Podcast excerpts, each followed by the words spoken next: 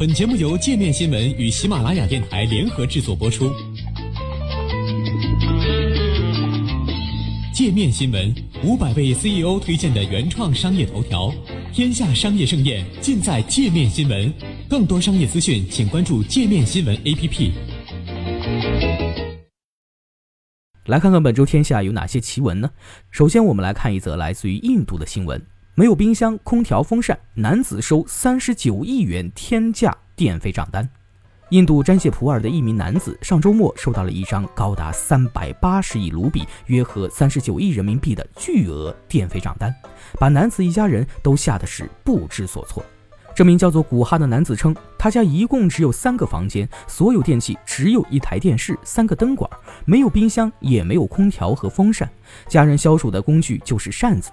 古哈说：“这让我们感到太惊讶了，完全没有预料到，我们怎么会收到这么巨额的账单呢？”电力公司切断了他们家的电力供应后，在邻居的提示下，古哈向电力公司进行了投诉。目前还不知道这三十九亿元人民币的巨额电费到底是如何落到连空调都没有的古哈名下的。我们接下来来看一则来自荷兰的新闻：九十一岁夫妇同时接受安乐死。荷兰一对患有严重疾病的夫妇在相守六十五年后，选择一起接受安乐死。今年六月，他们在亲人的陪伴下，牵着彼此的手，一同离开了人世。尼克·艾德霍斯与妻子结婚六十五年，今年都已经九十一岁。近五年来，两人的健康每况愈下。二零一二年，尼克中风瘫痪，而妻子患上了血管性痴呆，行动也慢慢变得迟缓，记忆力也开始衰退。据医生的建议，虽然现在特丽斯的头脑还算清醒，但是如果尼克走了，他很有可能病情加重，最后不得不在养老院度过，而这是他不愿意的。最终，两位老人签了安乐死协议，并分别在临终诊所里度过了六个月。这六个月里，心理学家、精神治疗师和医生联合对他们进行评估，确认他们真的想结束自己的生命。在两位老人离世的那天时，他们的女儿说：“夫妇两人深情地吻了对方，然后安详地牵着手离开人世。”夫妇两人同时接受安乐死的案例十分罕见。早在2002年，荷兰就成为全球首个安乐死合法化的国家。但是，通常情况下很少出现两个人同时满足安乐死条件的情况。荷兰的法律严格规定了接受安乐死病人的条件。病人必须证明他们的病情已经没有希望，而且带来无法忍受的痛苦。那接下来我们再把我们的目光转向于美国，看看美国发生了什么事儿啊？怕被学生枪击，教授穿防弹衣，头顶钢盔讲课。近日，美国圣安东尼奥的一名教授头顶钢盔，身穿防弹衣出现在了课堂上。该教授称，穿成这样是因为怕被学生枪击。二零一五年，拥有持枪证的人可以在大学里隐蔽持枪，被写入了美国德克萨斯州的州法律。按照此前的规定，校园里禁止持枪。虽然这条法律引起了很大的争议，但德州所有公立大学从去年开始都执行了该法案。本月，所有社区大学也执行，圣安东尼奥大学就在此列。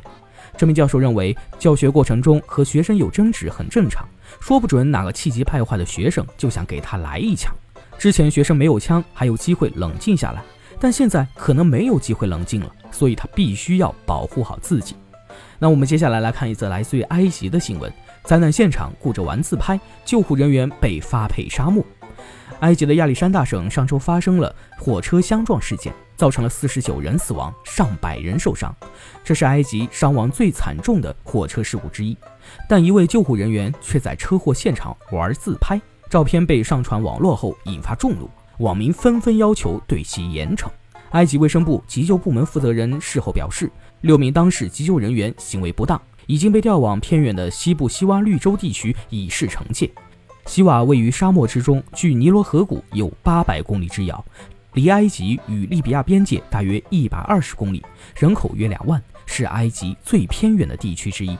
那最后呢，我们再来看一则来自于英国的新闻：素食者患抑郁症的几率是肉食者的两倍。